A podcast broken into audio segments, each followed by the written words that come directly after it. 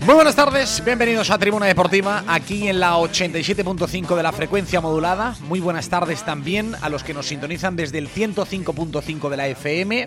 Es Radio Valencia, bienvenidos a todos los que escucháis la radio a través de la clásica FM. Y bienvenidos también a los que estáis al otro lado a través de la radio online en el www.tribunadeportivavalencia.com. Desde ayer puedes escucharnos a mediodía en el directo y por supuesto si quieres escuchar la radio durante el resto del día, en nuestra propia aplicación Tribuna Deportiva y también en nuestro canal de Twitch, que es muy sencillito, general de pie, todo junto. Si no llegas al directo con todas las alternativas que te ofrecemos, también nos puedes escuchar en el podcast, a eso de las 5 y media de la tarde, en nuestro canal de iVox, Tribuna Deportiva, muy sencillo de encontrar, de descargar o sencillamente de reproducir. Bienvenidos a este martes que es día 19 de septiembre de 2023.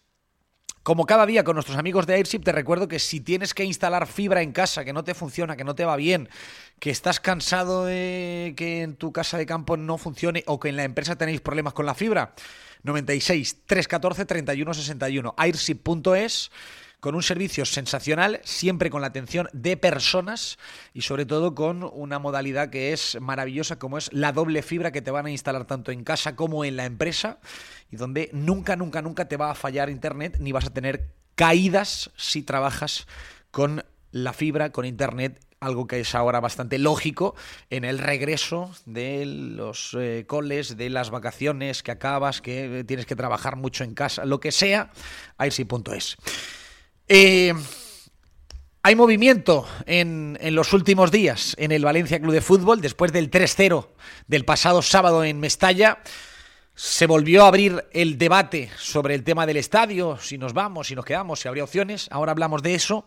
Pero para mí la noticia del día hoy, la noticia del día en el Valencia es la que hemos contado a primera hora de la mañana. Y es que le han admitido a trámite la demanda que había presentado uh, ante los juzgados eh, mercantiles de Valencia, ante el juzgado número 4 mercantil de Valencia, la Asociación Libertad Valencia Club de Fútbol para pedirle al juez que, oiga, dígale al Valencia que por qué no está cumpliendo con la ley del deporte, la que fue aprobada hace ahora ya casi un año y que aprobó que todos los clubes de fútbol tengan un consejero independiente. Es decir, que haya un consejero que sea el representante de la afición dentro del Consejo de Administración. Esto que no lo ha puesto, que yo sepa, y he preguntado esta mañana, ningún club en marcha, es decir, todavía no hay ningún club que haya dado voz o que haya dado mmm, eh, entrada a ningún consejero de los denominados independientes. Libertad Valencia Club de Fútbol ha dicho, oigan, como la montaña no va a Mahoma, va a ir Mahoma a la montaña. O al revés. Como no va Mahoma a la montaña, irá monta la montaña a Mahoma.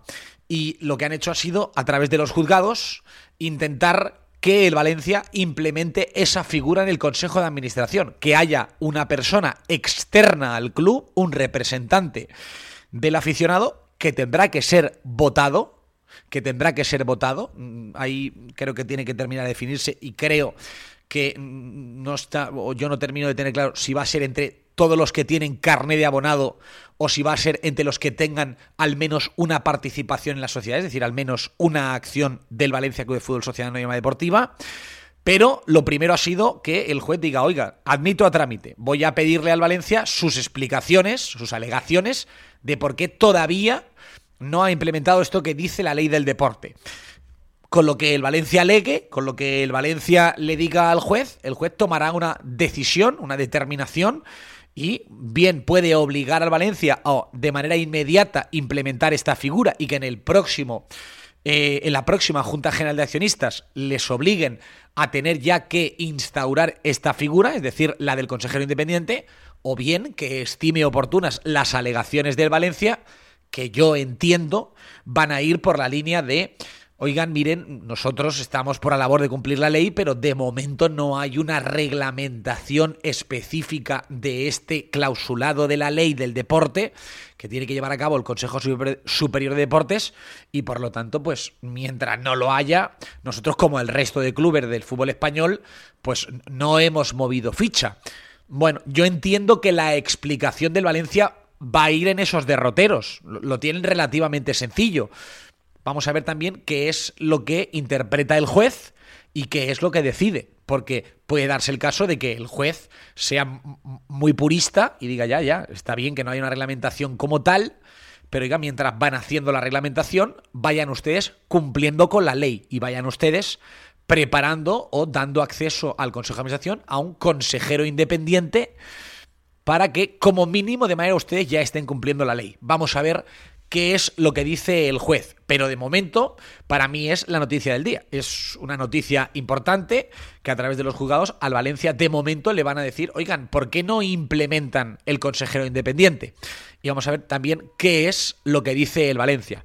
Esto puede que tarde seis meses, que tarde ocho, dieciocho, pero mm, supongo que no mucho más de a lo mejor un año en que esté regulado y en que se haga cumplir esa ley del deporte que va a favorecer a las aficiones porque van a tener un representante que va a estar dentro del Consejo de Administración, más allá de que luego le puedan esconder las cosas o le puedan informar de lo que realmente ellos quieran. Algo que puede ocurrir, pero es un pasito adelante, es un pasito adelante el hecho de que haya un consejero independiente que pueda entrar a las reuniones del Consejo y que pueda pedir explicaciones, pedir información de determinadas cosas que se hacen y que se deciden en el día a día del Valencia, del Valencia Club de Fútbol.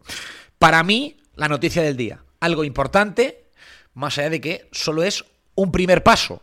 Puede que el juez diga, oigan, mire, entiendo lo que dice el Valencia, hasta que no haya una reglamentación del CSD, de momento yo no le voy a obligar al Valencia. Vamos a esperar a que se den los pasos. Bueno, podría darse, y eso supongo que lo que haría sería estirar en el tiempo la entrada de un consejero independiente. Pero se puede dar la contraria, que el juez diga, oigan, implementen ya y cumplan con la ley. Vamos a ver.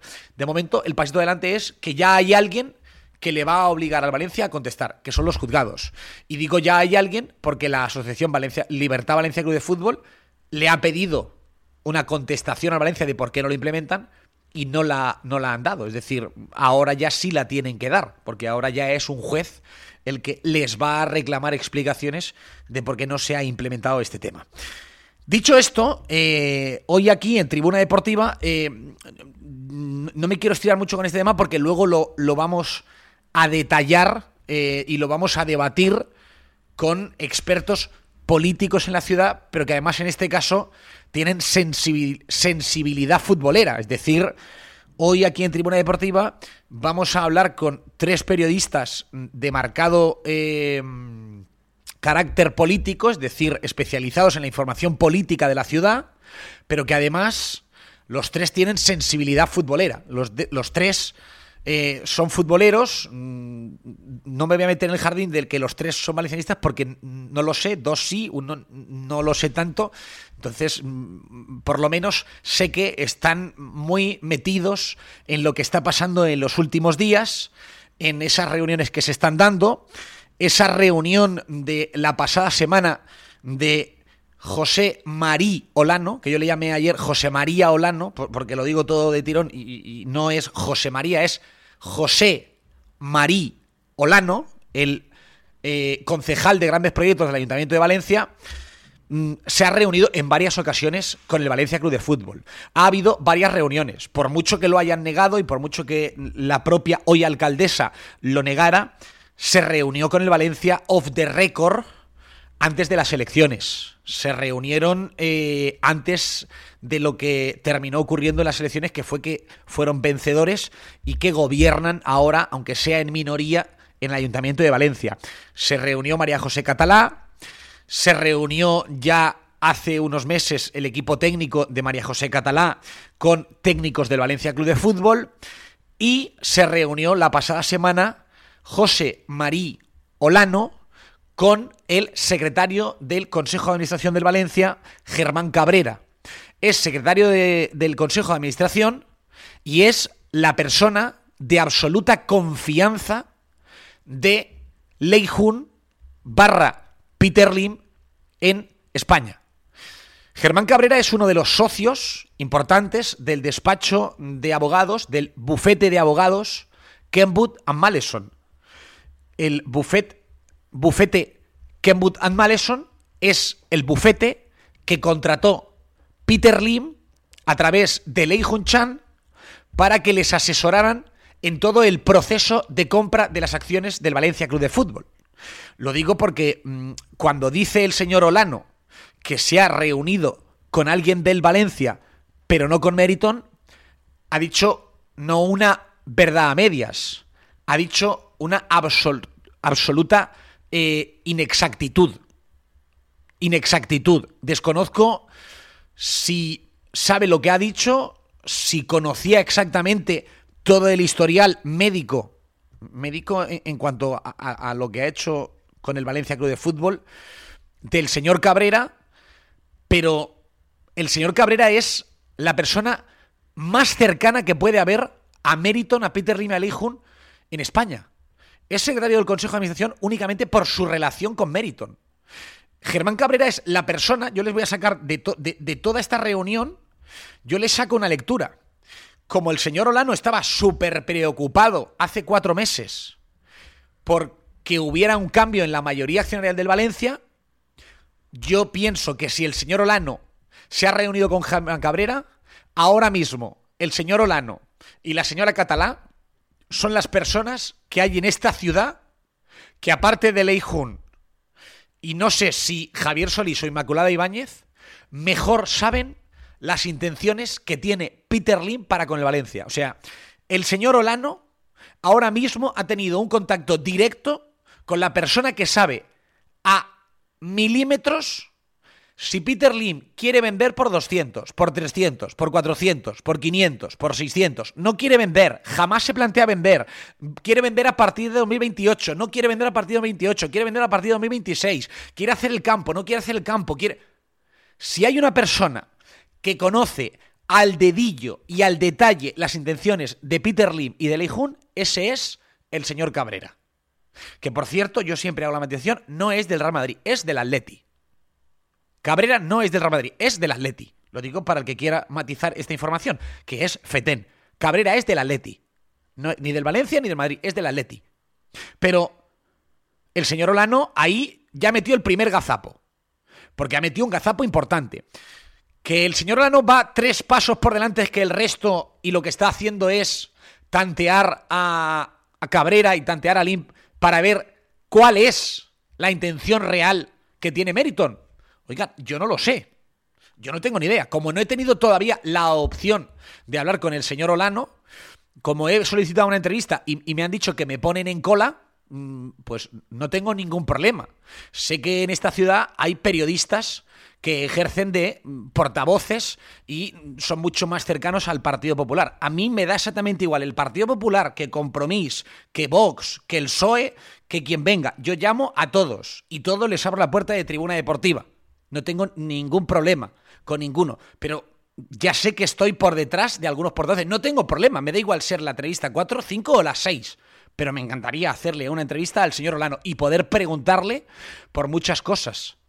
Principalmente por qué es lo que le contó el señor Cabrera respecto a las intenciones de Peter Lim y por qué el señor Peter Lim eh, no ha movido ni un dedo para acabar el campo en los últimos nueve años. Son dos preguntas que me vienen así eh, a bote pronto. En todo caso, por darles una pincelada informativa, la intención que tiene el Partido Popular y que tiene el señor Olano es llevar a cabo el convenio. El señor Olano tiene la opinión de que el convenio hay que sacarlo adelante.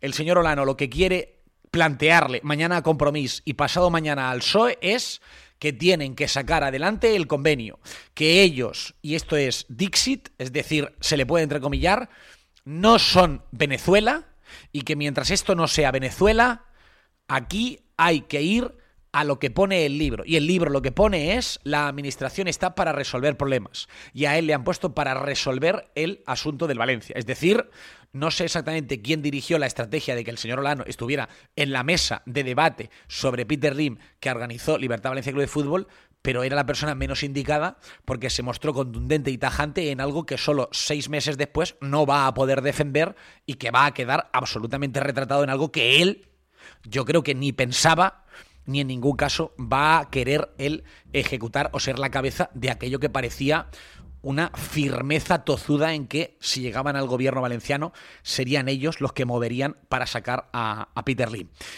Dicho esto, yo hay un, detalle que me, me, me, llama la atención, me sorprende y hasta me entristece, que decía esta mañana en el Café Tribunero. A mí me entristece bastante, me entristece bastante que haya solo un valencianista, a mí al, al, estafador de profesión que, ha pegado el palo en Murcia, en el Huracán, en el Sabadell y demás, eh, y, en tantas radios valencianas, no me merece credibilidad. Si quiere un día me puede llevar a los juzgados, que estaré encantado de verle la cara al estafador de profesión. Estaré encantado. Entonces le diré más cosas a él y al juez. Y alguna que otra prueba que tengo de los 700.000 de pufo que dejó en el huracanizate. Eh, ese no me merece credibilidad, pero que haya valencianistas de corazón que les venga mal simplemente que se pudiera abrir un melón o que se pudiera abrir un debate de si el Valencia debería estudiar o no la posibilidad de quedarse en Mestalla, yo creo que mm, a mí me entristece. O sea, es decir, si hay un estudio que dice, oigan, miren, el actual Mestalla es imposible, imposible de remodelar y de poder ponerlo de tal manera que al Valencia le genere unos eh, beneficios tales como los que le puede dar el nuevo estadio de Mestalla. ¿Por qué? Pues, y, nos hace una explicación lógica, una explicación que creo que es necesaria y que tenga fundamento. Miren, eh, habría que tirar la tribuna de no sé dónde para poder levantar más el suelo y, hacer un parking para hacer un centro comercial y por lo tanto sería imposible, ¿no? No se podría utilizar el terciario, o no habría lugar para bajos, o oigan, es imposible hacer un estadio donde ahí quepan dos o tres restaurantes. Oigan, es inviable. oigan, pues si es inviable, si hay un estudio y es absolutamente inviable, no hay ningún problema, oigan, no hay ningún problema, es, nos dará mucha tristeza, lloraremos mucho el día que nos tengamos que ir de Mestalla, que, que ese día está lejos, porque una cosa son las intenciones y luego otra cosa es que se lleve a cabo, pero me gustaría que ese estudio estuviera. Yo sé, y lo he dicho varias veces, que la etapa salvo al menos se exploró verbalmente. No sé, desconozco si hubo algún estudio que fuera más profundo, pero al menos se exploró verbalmente esta alternativa. Y a mí me gustaría que el valencianismo tuviera esa vía. Pero oigan, no bajo el prisma de, oigan, llevan ustedes diciendo que hay que acabar el campo 10 años y ahora que parece que pudieran incluso entenderse con la administración, no quieren ustedes que lo acaben. No, yo he defendido siempre esto mismo. Ojalá se quedaran en Mestalla, ojalá se pudiera hacer algo en Mestalla. Ojalá haya alguien que con valentía diga, oigan, ¿se podría hacer algo? Dentro de los números que maneja el club, ¿se podría hacer algo? ¿Se podría valorar desde las administraciones recalificar lo que es la parcela y la pastilla que hay en Cortes Valencianas? ¿Sería una locura? Oiga, pues si sería una locura, lo dejamos estar. Pero si hay una opción, yo nunca he entendido por qué hay a quien le molesta el debate. ¿El Real Madrid o el Barça? Han hecho una remodelación de sus estadios. Sí, ya sé que se han gastado mil kilos, o 700 y 800 y pero el Valencia, ¿cuánto dinero tendría que poner? ¿Qué le costaría? ¿Se puede hacer un estudio? No, es inviable. Por, lo menos que lo sepamos. Que digamos, oigan, es inviable. Hay que hacer el nuevo campo. Bueno, pues ya está.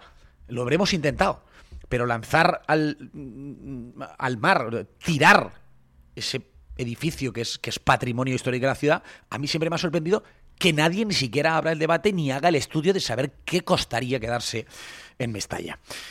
En fin, eh, hoy hemos conocido otra noticia de manera oficial, pero mm, sin que me guste mucho esto, aquí en Tribuna Deportiva ya les habíamos contado esa noticia hace muchos meses. Puma y el Valencia han hecho oficial que van a seguir ligados mucho tiempo en el, en el futuro. El contrato acababa en 2024, es decir, al final de esta campaña, pero ya estaba cerrado desde el pasado mes de junio el acuerdo y desde el pasado mes de septiembre estaban con los detalles de cómo lo, lo ampliaban. Hay un acuerdo de cinco años con un clausulado para prorrogar mm, más años, un mínimo de dos más la vinculación de Puma, por lo tanto, pues se podría dar una ampliación de dos o tres años más que está vinculada, por supuesto, a la idea que tiene Puma y que ya le contamos en su día de que ellos puedan desarrollar una tienda grande en el nuevo estadio, que sería la tienda oficial de Valencia Club de Fútbol y que estaría compartida con la marca alemana Puma.